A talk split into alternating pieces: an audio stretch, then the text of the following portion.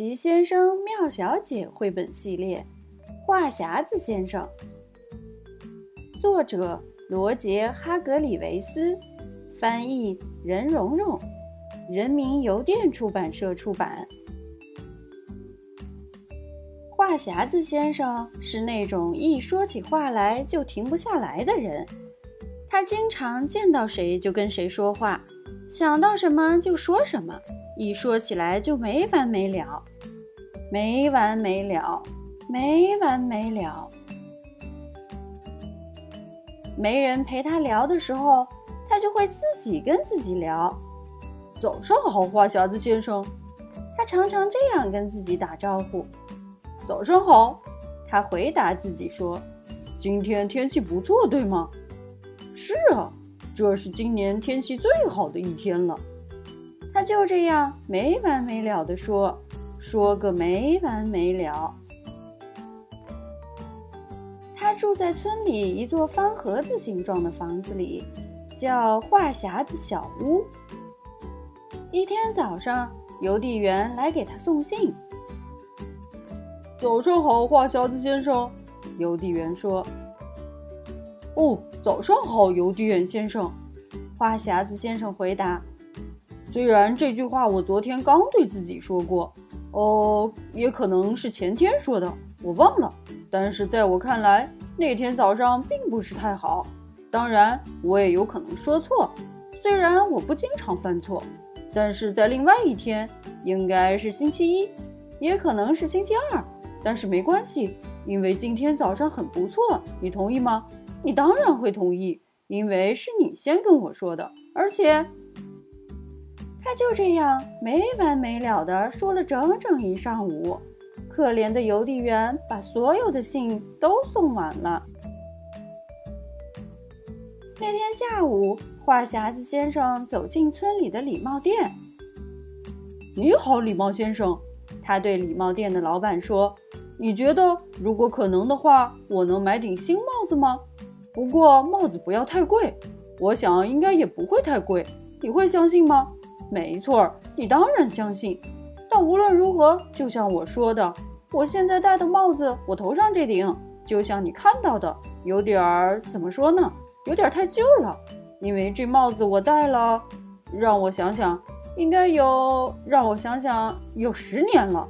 不，我说错了，没那么长时间，也可能真有。好吧，有可能有那么长时间。再说。没完没了的说了整整一下午，一直说到了半夜，远远超过了礼帽先生关门回家的时间。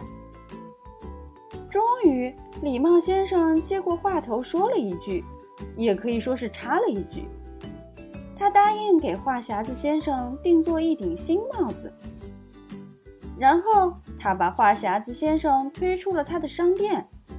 当然。这个时候，话匣子先生还在说个没完。等礼帽先生回到家，晚饭早就凉了，因为礼帽太太在几个小时前就已经做好了。礼帽先生一边吃一边想这件事儿。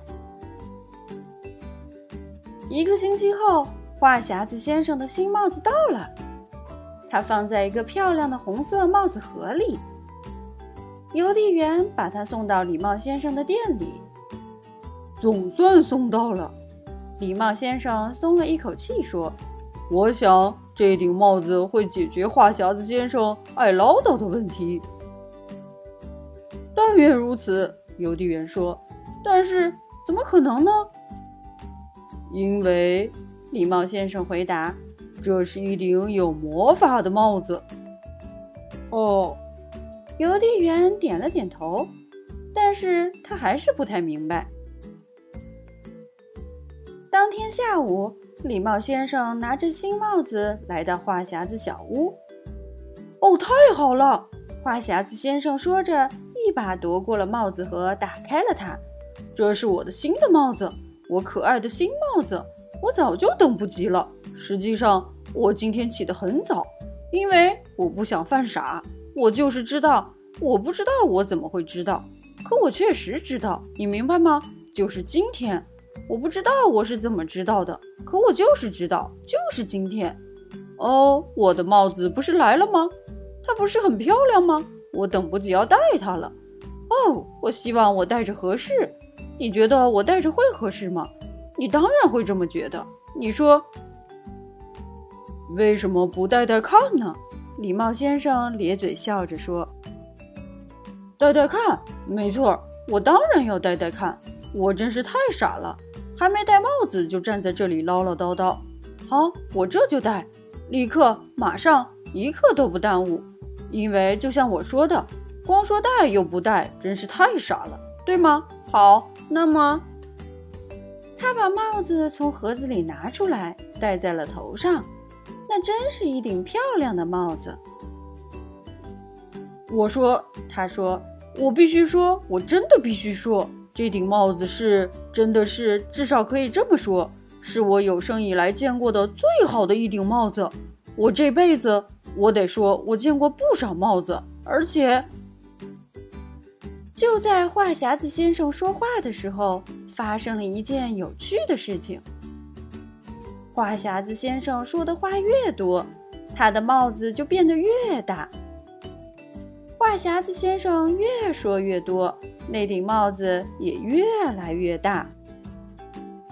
话匣子先生不停地说：“那顶帽子就不停地长。”我什么也看不见了。话匣子先生说：“我刚才还站在这儿欣赏我的新帽子，可是现在突然间没有任何预兆，给了我一个措手不及，就像现在这样。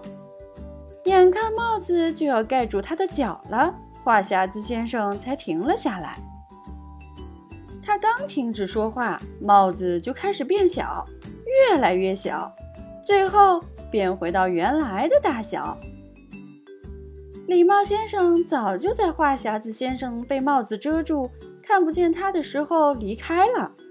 现在他正在回礼帽店的路上。这顶特殊的魔法帽子还真有效，他忍不住笑了起来。第二天。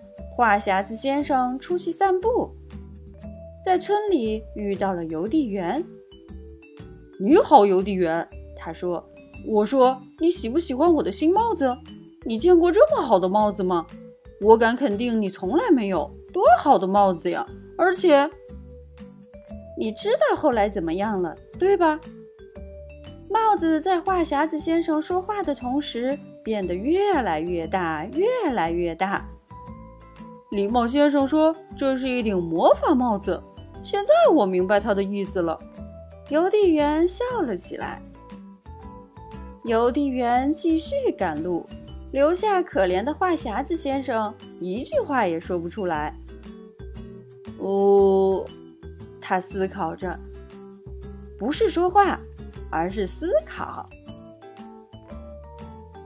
你知道后来怎么样了吗？那顶帽子给了话匣子先生一个教训。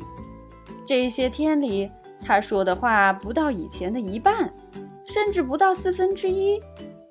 你知道这是什么原因，对吗？没错，你当然明白。不过，千万要保密哦。